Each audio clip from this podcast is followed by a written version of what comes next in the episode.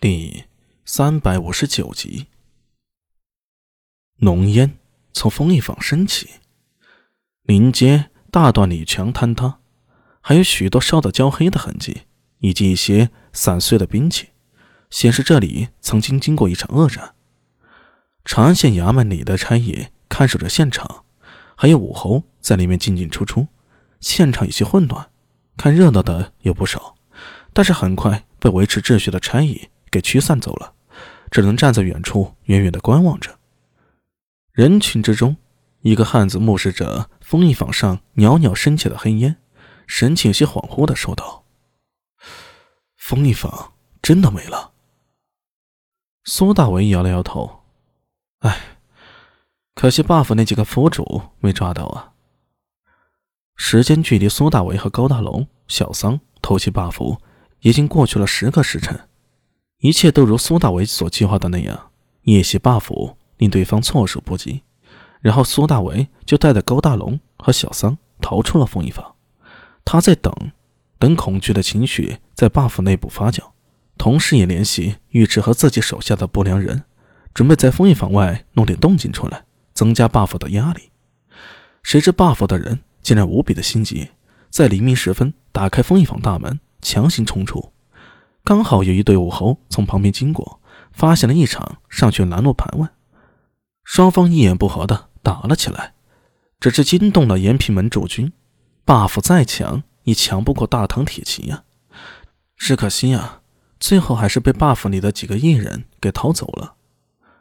苏大为看了眼高大龙，安慰他道：“旧风衣坊没了，但以后会有个新风衣坊出现。”到时候可以再回去看看。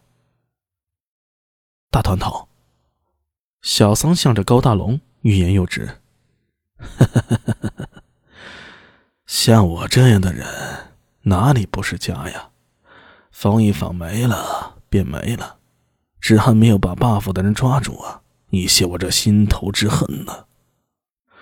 说到这儿，高大龙漆黑的眼睛里隐隐有凶光一闪。冉鬼这睚眦必报的性子啊，真的是没谁了。苏大伟想了想，说道：“有不良人听着，他们逃不掉的。对了，接下来你打算去哪儿？”冯一坊现在被朝廷的驻军在外面看着，高大龙自然不可能再回去了。但是苏大为也不想把他们带回家，buff 的事没解决，始终有隐患的。高大龙何等眼力啊！在苏大伟脸上一转，就知道对方的想法。他嘿然一笑，说道：“哈哈哈，我自有去处。苏帅，你人不错，我们的合作继续。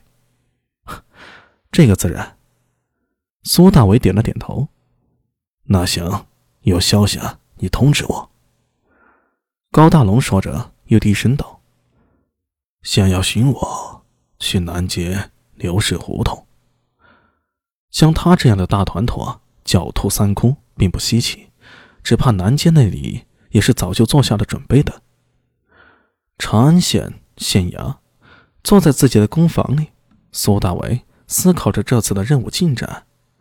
从盯上新罗使团，到发生命案，再到李克师的委托，还有封印房里的 buff，一些事情渐渐浮出水面。